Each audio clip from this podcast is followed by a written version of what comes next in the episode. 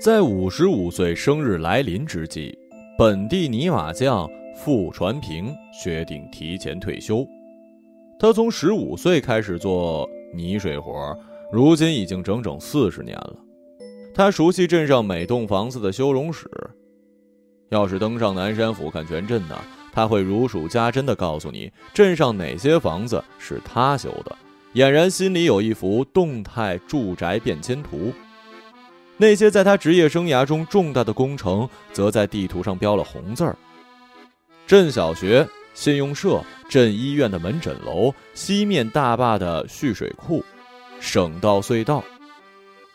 至于这几年新起的粉色住宅楼，傅传平提起就生气。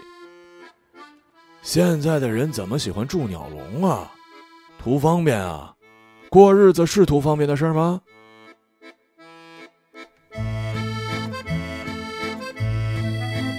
因为常年在室外劳作，傅传平看起来比实际年纪老一些，看起来像六十多了，驼背、秃顶、青筋暴突，皮肤上布满了褐色的晒斑，还有白内障。再加上他走路时那种稳健的迈步方式，让他有一种固执而不近人情的感觉。如今，他和小儿子傅浩两人住在老房子。房子还是傅传平结婚那年盖的呢。当年这房子的气派可算得上是全镇闻名啊。从前，傅传平总喜欢向年轻人强调这点，生怕被人看不起。但自从他老婆过世，就不再说了。一栋房子从一片空地到一砖一瓦，为之增添高度，使之坚实的立在大地之上，又慢慢的变矮、变旧、变得荒芜，最后付于土地。傅传平从他老婆的死里看到了这件事的必然，可那又有啥办法呢？哪代人不是这么过来的呀？他自己嘀咕。比起房子的衰败，他更加担心的是下一代不争气。他的小儿子傅浩今年十五岁，去年辍学之后游手好闲一年多，春天时终于在游戏厅找了一份收银的工作，可那点钱还不够他自己吃饭呢。我像你这么大的时候啊，早跟着师傅学手艺了。傅传平隔三差五的念叨。他到了四十才有了这么一儿子，虽然是意料之外，但也让他挺高兴。只不过那阵子呢，他忙着赚钱供女儿读大学，就没怎么顾上教育傅浩。他就长大了，现在还学了一身社会上的臭毛病。他看不惯他对所有事情无所谓的样子，说他是不知道想谁。生气的时候骂他是投机分子、反革命、混球、小流氓。虽然傅浩很少顶撞他做老子的。可他也是从不听他的。傅传平有时不无凄凉的想：要不是因为无法选择血缘关系，他们俩早就各走各的，老死不相往来了。这一天，当傅传平一小时内四次骂傅浩流氓的时候，傅浩终于回嘴了：“你怎么天天都是这一套啊？整天看谁都是流氓，流氓招你惹你了？我看你就流氓，就你，还有你那群流氓朋友。”整天也不干点正事儿，小时候当流氓，大了就是社会渣渣。别人还觉得你是流氓呢，我怎么流氓了？我少你吃少你喝了？我喝酒打架了？调戏妇女了？傅传平没想到傅浩会这么说，你给我说清楚了。是是是，您是成功人士，我哪敢说您呢？你看你那个没出息的样子，您有出息。提个破桶，成天跟要饭的没什么两样。我那是搞建筑工程，能跟你一样啊？整天晃，学也不上，也不学门技术，以后连饭都吃不上。还搞建筑工程呢？自家房子都快塌了。傅浩坐在门廊，穿着件大骷髅黑色 T 恤，牛仔裤上都是洞，厚厚的刘海遮住眼睛，还吊儿郎当的晃着两条长腿。在他老子气如洪钟的吼了半天之后，他只冷冷的讽刺了一句：“这种怪德行彻底激怒了傅传平。”行啊，有本事嫌弃你爹了哈！我倒要看看以后你能有什么本事啊！我没本事也不用你管啊！有志气就管好自己，现在就管，滚！以后别来烦我。于是富浩站起来，头也不回的走了。滚！我看你能滚到天上去！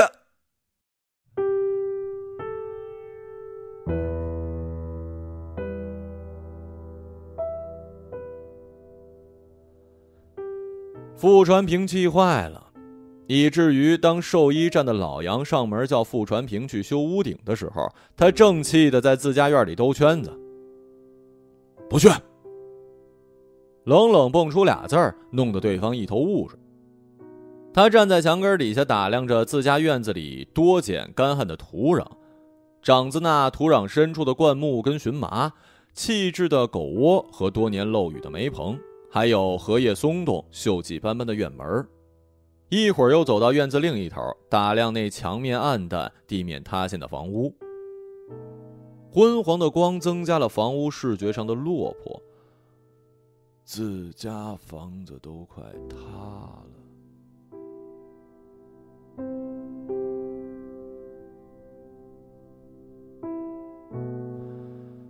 他默默的重复一遍。就这一点，傅传平不得不承认，他那个王八蛋儿子说的没错。整个晚上，他这儿摸摸那儿看看，后来开始计划房屋的修缮方案。为了防止自己隔天醒来忘记，他还在一张纸上列下了所需要的材料跟用途：水泥四百号，三十袋，厕所和地；细沙、中沙若干，红砖若干，防水涂料六到八桶。内外墙，油站四十平，屋顶，三厘胶合板、九厘胶合板若干。门，防盗门，或者是铁门。他一边写一边在头脑中预先模拟施工顺序，想象着房子修容之后焕然一新的样子，心里多少感到了一些安慰。对，他该干这个。然后呢？然后就退休，谁也不需要他管，他也不去管谁。对，退休，他怎么早就没想到呢？儿女都大了，根本不需要他，他也不用像以前一样疲于奔命了。想到这儿，他觉得自己可以安心睡觉了。可是外面的月亮浑圆，像瞪着他的一只眼睛，于是他也瞪回去。过了一会儿，才意识到今天恰好是七月半。哎呀，忘了烧纸了，全忘干净了。他有些懊恼的回屋睡觉，躺下来却一直半梦半醒。也许是出于愧疚，他总觉得老婆在他身边有一搭没一搭的找他说话，而他在梦里却困极了。第二天醒过来也不记得他说了什么。得去烧纸。这是傅传平清晨的第一个念头。他在空房里转了一圈，也没找到黄纸，最后只好拨通了女儿电话。傅敏吧，你尽快回来一趟，我有事要说，顺道买点黄纸。黄纸？什么黄纸？冥币。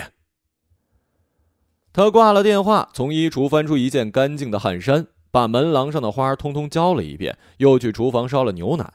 等牛奶烧好，他就躺在门廊的摇椅上等着女儿。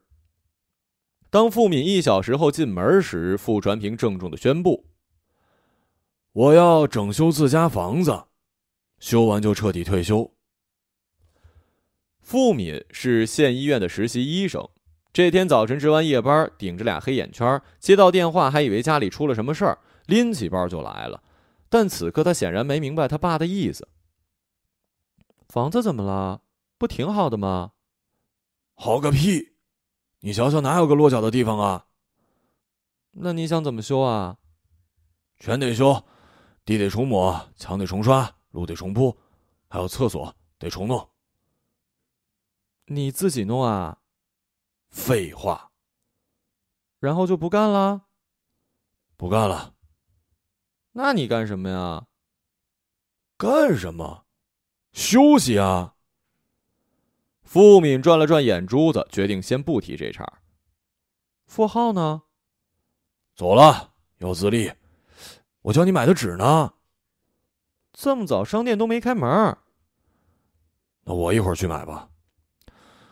昨天我像是梦到你妈了，下午咱得烧个纸。吃完早饭，傅传平就直奔水泥厂。傅民想，他这么心血来潮的要修房子，肯定因为傅浩。他们俩父子，一个暴脾气，一个叛逆期，吵架比吃饭还频。可是吵架归吵架，修什么房子呀？就在他犹豫要不要给富浩打电话时，富浩自己开门进来了。姐，你在啊？才回来呀？也太贪玩了吧！吃饭了吗？不吃了，我收拾点东西就走。去哪儿啊？你跟爸吵架了？没吵，反正他看不惯我。傅浩说着要回卧室，走了两步又折回来。他还睡觉呢？没走了，说要整修咱们家房子，还说修完就退休。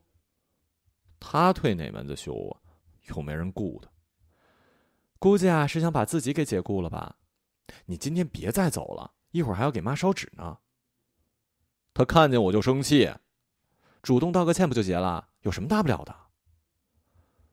傅浩听傅敏的话留了下来，他甚至去换了一样像样的 T 恤，免得再惹他爸生气。三点钟，傅平坐着运水泥的卡车回来，跳下车，打开两扇咯吱咯吱生锈的铁门，两手里呢还拎着一沓黄纸，没顾上朝屋顶看了一眼，就连忙指挥倒车。到，到，到！傅浩听见他爸的声音就走了出来，但是傅传平好像根本没看见他，他摸不准他爸是看见了还是装作没看见，只好走近一点喊了一句：“爸。”傅传平显然吓了一跳，回过神来，张口就骂：“你不是要自立吗？回来干什么？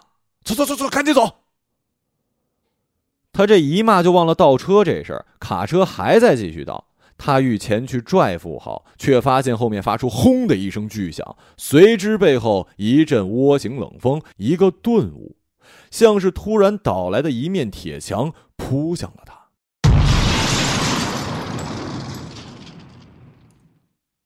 一瞬间，他就被吞噬了。他倏的一下觉得两眼发黑，周围也陷入了一片死寂，简直当即就去了另一个世界。过了好一会儿，慢慢回过神，他才明白自己是被自家的铁门给砸了。这一下简直把他脑袋给砸短路了。饭桶！他刚从寂静耳鸣中恢复意识，就本能的骂了一句。这一骂，才发现口鼻里全是尘土，而肩部以下依旧被重物压着，右腿阵阵的刺痛。快抬起来呀！傅浩向司机喊，一面匆匆跨过他脑袋，向他的腿边跑去，又转过头问他受伤了没有。不关你事，你给我走！他思维这才终于接上，试图站起来，但当他坐起来，才发现自己的右腿撇成了一个怪异的之字，压根使不上劲儿。上医院，快快快上医院！付浩叫住司机，他俩像是搬佛似的抬起了傅传平，忙活了半天想把他塞进副驾驶，但座位太窄又太高，最后他们只把他抬进了推水泥的后车厢，车门关上，车厢里漆黑又闷热。当卡车开动，车厢随着车的颠簸扬起了一阵呛人的石灰粉，傅传平感到一阵小腿传来的剧痛。你他妈哪是给我治腿，是他妈 要他妈活活呛死我呀！他在漆黑的车厢里咆哮。那天晚些的时候，傅传平被医生诊断为右腿胫骨骨裂，当即打上石膏，回家休养。这之后的几天，他就成天躺在摇椅，看着院子里堆着的水泥蛇皮袋子发呆。傅敏跟傅浩都住回家里来，傅敏给他做饭，傅浩扶他走路。纸也烧了，他看着他们俩在院子里烧的。有时自己待久了，他就想跟付敏说说话，可他没说几句，就忙着打电话去了。傅传平隔着窗户看着他在屋里对手机说话，时而在笑，时而沉默，时而眯眼看着墙上的中国地图。谁呀？整天那么多电话？是梁超。哦，他叫我一会儿去看电影。付敏等他爸问下去，好让他有机会开口。沉默了一会儿，他果然问了：“你俩还在一起呢？”“嗯。”傅传平索性闭上了眼，假装要睡觉。傅敏也就在门廊下干坐了一会儿。今年春天，他第一次告诉他爸他跟梁超的事儿，傅传平就明确的表示了反对。理由也不无道理，他们家在宝鸡，你要是嫁过去，就等着过苦日子吧。快入秋了，云开始变得高远。付敏看了一会儿，又看了一会儿空荡荡的院子，拿不准该怎么办。最后，他回屋拎起了包，穿上鞋，出门前犹豫了一下。爸，我我我出门了啊。傅传平没回答，看上去像是睡着了。但当付敏一出门，他立刻就醒了，直起身朝里屋喊：“傅浩，傅浩，过来，过来，过来！”付敏走过向阳街时，碰到了兽医站的杨敬全，他拦下付敏问：“你爸怎么了？”腿摔坏了。于是杨敬全一脸怪不得的表情走远。在下一个路口，他遇到了医院里的同事，两人寒暄几句。转角时和奶奶家的邻居打了一招呼，最后才在广场西侧的奶茶店找到了梁超。付敏从梁超手里接过奶茶，开始喝。梁超沉默的看着他喝。嗯，你你爸没事吧？没别的，就是走着不方便，我得在中午之前赶回去做饭呢。呃，他这个腿得养挺久的吧？应该是。票是几点的呀？现在能去了。他们起身往对面的电影院。他们在一起的这一年里，每周六都去广场电影院看清晨场的半价电影，电影院放什么就看什么。那天早晨放的是李米的《猜想》，上个星期则是《蝙蝠侠：暗黑骑士》。他们看电影时不吃爆米花，不说话，也没有身体接触。出了电影院聊几句感想，大多是非常浅的交流。事实上，他们甚至很少有过什么问题而争论。这一天出了电影院，付敏说：“没什么意思，是吗？我觉得还行。”我觉得爱情电影没什么意思，都特假。啊，犯罪片更有意思。付敏沉默了，他问：“你哪天走啊？”我哪天走？嗯，票买了吗？没有，我不是等你吗？本来想下周日再走，你要是忙不开，就下下周。我没想好。付敏低下头，他以为对方会生气，或者至少有一点生气，但他只是沉默。过了一会儿，他说：“那你再想想吧。”喝水吗？后来，付敏在回家路上想着梁超，觉得他们的关系介于恋爱与交易之间。通过理智分析，他觉得他成熟稳重，值得被信赖。他相信梁超也是看中他的善良、懂事、单纯的性格。再说，毕竟到了谈婚论嫁的年纪，唯一的问题，如果这也算得上是问题的话，他们之间并没有电影中的那种所谓爱的感觉。当他想象嫁给梁超以后的光景，他失落的发现，其实自己并不充满期待。那时他们当然不会再去看清晨的电影，虽然这件事并无任何浪漫之处，那也毕竟是恋爱期才会有的事儿。那时他的日子会更安全、更无聊，寡淡的像他手中的矿泉水。可人活着最需要的，不就是白开水吗？付敏一边想一边走进自家院子，忽然听见院子里传来抽水泵巨大的嗡嗡声。他飞快跑进门，却见付浩正用水泵抽取井水，旁边的石灰则堆成了一座小山儿。而傅传平支着那条上了石膏的腿坐在院子里，下面铺着条破毯子，用锥子跟锉刀铲着过去的水泥地皮。爸，你干嘛呢？干活，这点小生没必要天天坐着。爸，这得加多少水啊？加多少水都不知道啊？一点点看着加。一周过去，傅家父子俩总算说上了话。甚至还搭档干起了活，虽然不知道傅浩是否真的情愿，但是现在他爸说什么他都得听着。起初，傅传平拿着那张材料单，让傅浩一样一样买回来，让傅浩帮忙搅拌水泥，让傅浩帮忙扶脚手架。后来富浩就干脆待在旁边，随时帮把手。毛帅，你刀往右点。傅传平尽量使自己的命令短促而准确，尽可能像一个军官，而不像一个残废。但很多时候他还是没开口，想要的东西就已经递上。这小子很聪明，比他当学徒那会儿聪明多了，而且还很有眼色。傅传平想啊，可惜这小子就是不愿意学好。傅传平站在脚手架上，看着蹲在院子一角的傅浩，而傅浩正坐在条板凳上休息，垂着脑袋，弓着背，目光落在远处的墙角，像是无所事事的犬科动物。他到底在想什么呢？傅传平试着回想十五岁的自己，他发现自己居然只记得几个干巴巴的重要事件而已。只不过现在看来也不是什么重要的，像从任何一张履历表抽出的一栏，当时经历的真实的忧愁跟快乐却彻底不记得了。你，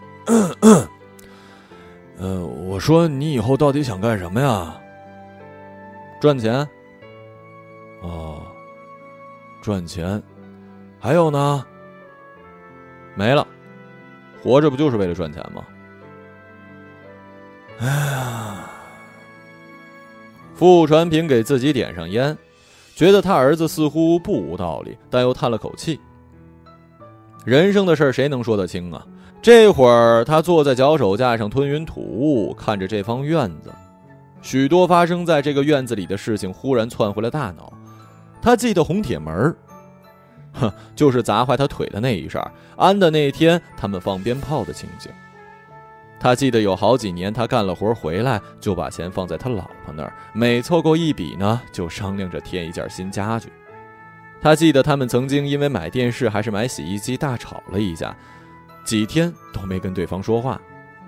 他记得千禧年那会儿，他老婆种的爬山虎爬满了整面墙，窗户被牢牢的遮盖住的情景。更多的是一些没情景的场景，他在干活，他在做饭，小敏在小车上学步，他们在房间里走来走去，他们边吃饭边看电视。唉，他又叹了口气。人嘛，就是这些瞬间的总和。他决定跟富浩说说这个，于是他就说了：“赚钱是一方面，另一方面还有家庭呢。”得了吧啊！谁不知道你跟我妈整天吵架呀？吵架归吵架，但我们谁也没想过离开对方。傅传平说的这倒是真的，他就是和他吵得最凶的时候也没想过离婚，而且在他突发脑梗去世的前一段时间，他们很少吵架了。我要是娶了老婆呀，就肯定不吵架。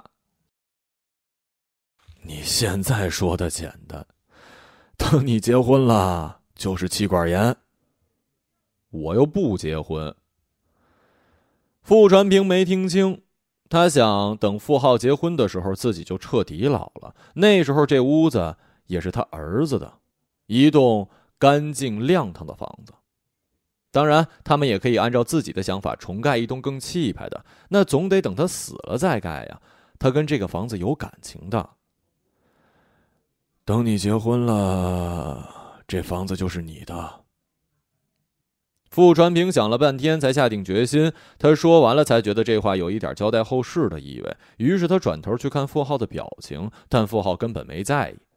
他看见傅浩从条凳上站起来，盯着门外，手揣在裤兜，朝门口走去。傅浩，待会儿啊，呃，待会儿。外面传来交谈声，几句吊儿郎当的脏话。过了一会儿，他听见傅浩说。今儿有事儿，不去了。谁在外头啊？啊，没事儿，俩朋友。怎么了？你老子不让你去啊？傅传平拄着拐杖往门边挪，看见范家两个出名的混蛋儿子，忍不住破口大骂：“滚！你们这些不要脸的流氓瘪三，少来找我儿子！滚！”爸，你别管我事儿。耗子。这是你爸呀？怎么腿瘸了，嘴巴还没生疮呢？一小个子男孩皮笑肉不笑的颠着腿儿，把抽到一半的烟屁股扔在地上。你也不问问你怎么还不被枪毙呢？叫你们滚远点，没听见啊？傅传平原地转着圈，最终只看见了地上的泥刀，费力捡起，作势要抡。得了，得了，得了，你们走吧，我改天再找你们啊。你要是敢去找他们，我就没你这个儿子。一个破泥工拽个屁呀！这次高个子话音未落，傅传平已经把泥刀扔了出去。傅浩站在前面，一抬手，刀刃就啪的一声打在了他的手臂上。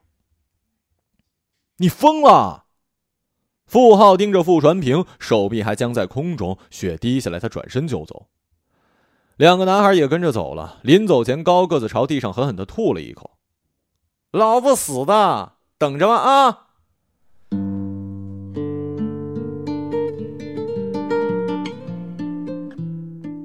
傅传平愣住了。过了很久，他慢慢的走到门口，看见地上几滴血，铁门斜倒在旁边。他弯腰拾起了泥刀，拐杖又掉了。于是他又去拾拐杖。这么折腾几下，他的右腿又开始火辣辣的疼，大汗淋漓的坐回椅子。傅传平坐在门廊的阴影里，像一座冰冷的火山边缘。小镇包裹在深浅不一的绿色里。夏天，南山上尽是墨绿色的松林，山脊是一道柔和的湖，分割了绿的阴暗面。北山则更高远，只能看见一些枯黄并淡绿色斑驳的色块。峰顶被雪带截断，依稀看见上面云来云往，东走西走的省际公路穿镇而过。小镇看起来就像是一面横挂着的灰色格纹小旗。这就是付敏坐在春天饭店三楼看到的景象。他试着在这面旗上寻找自己家的方位。梁超请他吃饭，他们点了五个菜，还有卷饼和饮料，为明天出行补充体力。他犹豫了一顿饭的时间，最后还是说了：“如果你真的希望我跟你走，至少你要亲自跟我爸说一声啊。”可你爸不同意我们啊。你们应该见个面呀。我不能就这么跟你私奔吧？傅敏觉得“私奔”这个词有一些突兀，就笑了。梁超也笑了。笑完，他们对着一桌子的菜沉默了。那，那什么时候去啊？要去现在就去，也没别的时间了。于是他们就去了。途经广场时，梁超去商店买了一箱牛奶、一盒中老年补养品、两斤苹果。你爸不会把我赶出来吧？付敏摇了摇头，但实际上他也摸不清父亲的脾气。你觉得你爸是一什么样的人啊？脾气挺暴的，还特固执，搁电影里就是那种特顽强、特难搞的大反派吧？他们沉默走路。八月下午，突然刮起了一丝凉风。夏天真短。没怎么过，就秋天了。梁超有点紧张。这会儿他们已经走进了付敏家那条巷子。以往梁超送过他几次，都是到巷口就被付敏赶走，所以今天是梁超第一次走进巷子。付敏家在巷子尽头，门口因为少了扇门，就像一个人张着嘴在叹气。出于礼仪考虑，梁超还是敲了敲右边的门，但是没人答应。他们走进去，一台抽水机在井边空转，院子里堆着一些水泥袋子，一些活了一半的石灰粉，墙边支着脚手架，也没人。上面有一个木头工具箱，一把脏兮兮的锤子和一把油灰刀落在外面。直到走进门廊，梁超才发现椅子上有个人，一个又黑又瘦的男人，柱像一般，静静地坐在了门廊的阴影里，睁着眼睛看着他。爸，你吓我一跳，怎么不说话呀？我一直都在这儿呢。梁超，我跟你说过。哦，梁超啊，坐。呃，谢谢伯父。梁超环顾四周，把礼品放在门廊，然后坐下来。富民也坐下，坐在梁超旁边。他爸爸的反应跟他想象中不一样。弟弟在里面吗？出去了。伯父，呃，是这样的。梁超试着按照他在路上想好的措辞，并准备好了他会被随时打断赶出去的准备。梁超从他跟付敏的相恋说到了今后的打算，说到了自己的工作计划、能够担负的物质条件和即将面对的家庭责任，并在最后小心翼翼地提起了想带付敏回老家见自己父母的打算。傅传平依旧坐在椅子上，不时点点头，表示他在听。对面的年轻人一口气说完，他再次点点头。过了一会儿，他才发觉傅敏跟梁超都盯着他，等他说什么。哦，嗯，行，知道了。爸，你没事吧？傅敏有点不相信梁超说服了他父亲，因为谁都不可能说服他。但他此刻的确平静的坐在那儿，听他们说了半天话，时不时的看一眼梁超，似乎在判断他是否心口如一。他甚至还点了旱烟，像听晚间新闻一样听着梁超说话。你想的跟他一样？你们什么时候走啊？明天。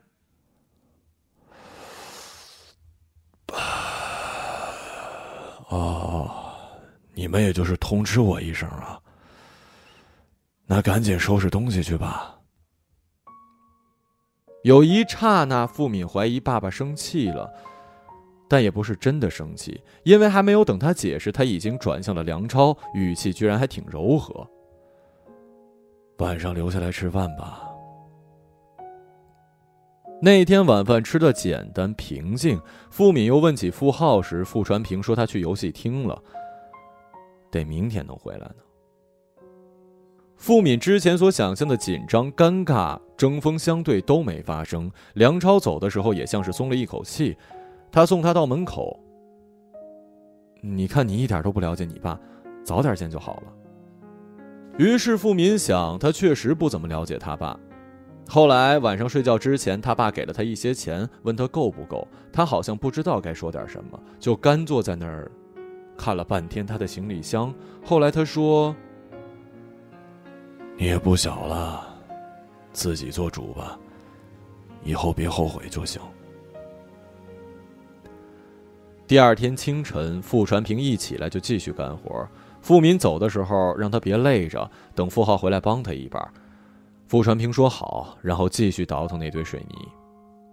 他费了整整一上午的时间，把袋子里的水泥倒出来，然后用抽水机把井水抽上来。有一阵子他没控制好水管，结果把衣服都喷湿了，还摔倒在了水泥灰里。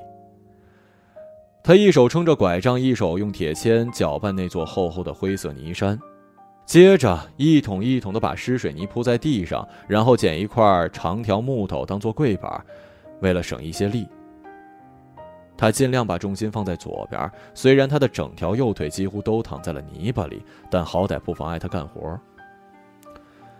他先开始修大门外的斜坡，填上水泥。一面高一面低，把地上的漩涡跟泡沫抹平，再打上一条条防滑线。他还决定了，等过几天他要去订一扇门，还是红铁门，带金色狮头铺手的那种。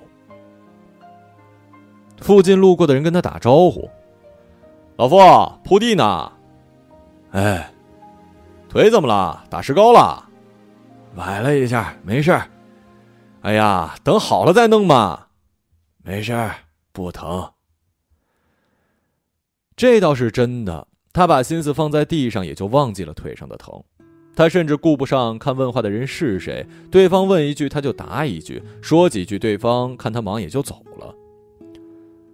在门前的斜坡快铺好的时候，他突然感觉有人在后面看着他，不过对方没说话，他也就没有回头。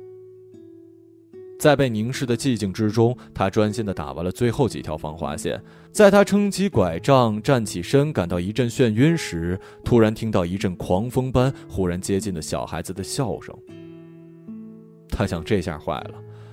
果然，等他站定，一群调皮的男孩子无头苍蝇一般围在他的身边，他们在他磨好的地上发疯似的笑着跳着，几下就踩坏了他辛辛苦苦抹平的地面。傅传平气坏了。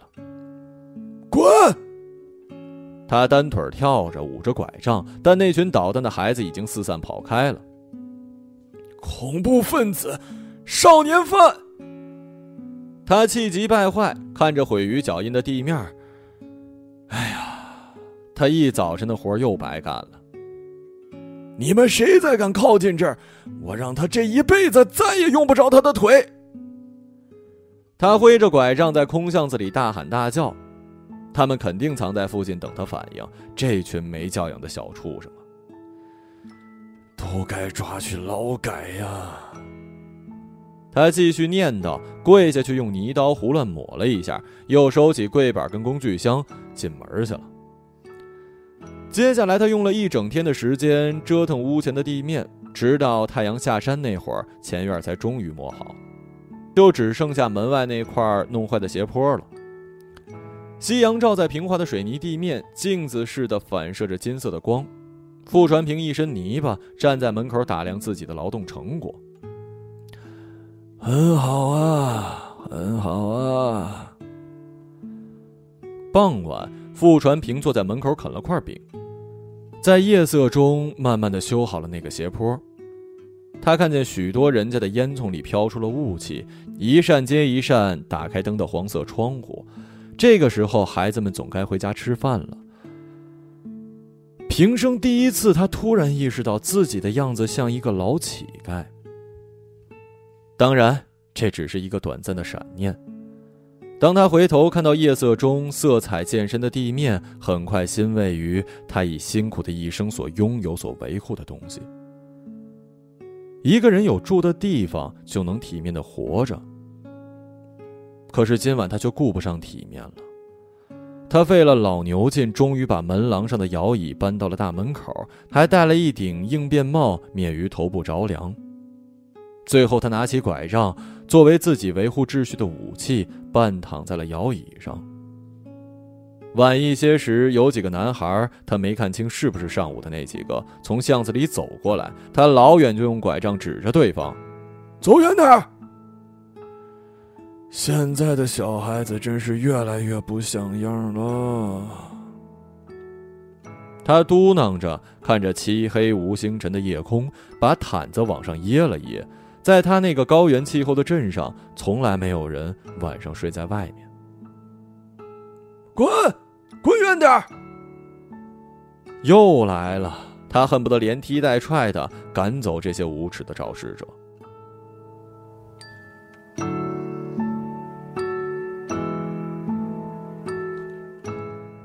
整天哪那么大脾气呀夜色里，他老婆推了他一把，叹了口气。这固然是傅传平的梦，但这梦却很真实。在梦里，不仅他老婆在他旁边，此刻他们还一起躺在卧室。见他没说话，他老婆又问：“你打算什么时候找回咱儿子呀？”“找？找什么找？房子修好，自然就回来了。”“也对。”沉默了好一会儿，他又问：“你睡着了吗？”“嗯。”他觉得烦死了，这婆娘怎么一到晚上就这么多话呢？小敏也走了。哎呀，到老了怪没意思的。嗯，等他结婚的时候，我们去看他吧，到时候顺便也去别处逛逛。去哪儿啊？去北京啊，去看看天安门、人民大会堂。那有什么好看的？电视上又不是没见过。你老这么说。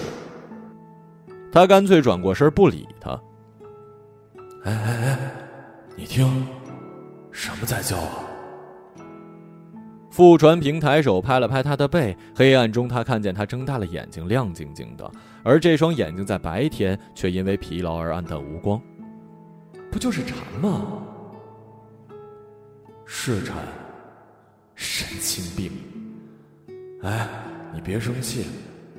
我说你想去哪儿，咱们就去哪儿。过了一会儿，他见他依旧不理，于是从床上起来，打开灯，走到墙边挂着的中国地图那儿。到时候咱们就先去宝鸡，然后北京，还可以去个海南岛。他凑近墙边，盯着地图看了半天，原来海南岛在这儿啊，就在北京边上。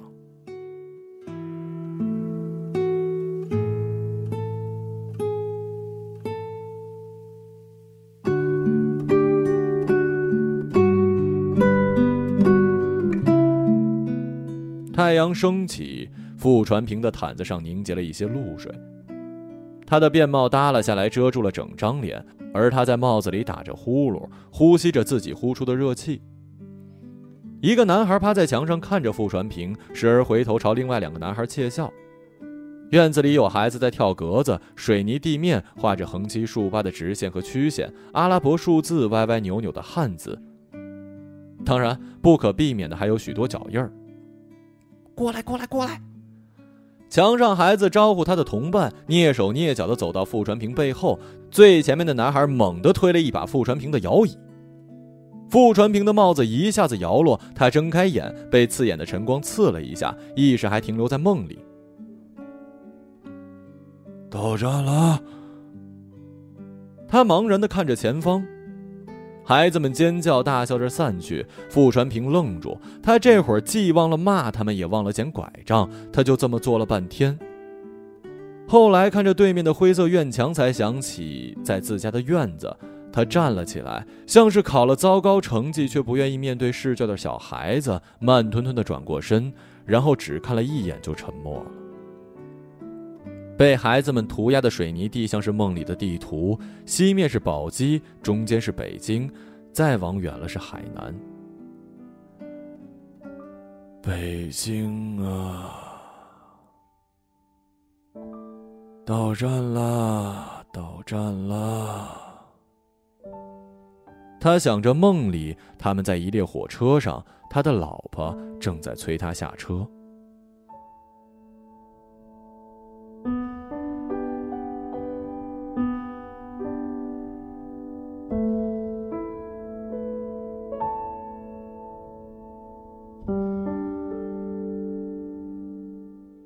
一个朗读者，马晓成。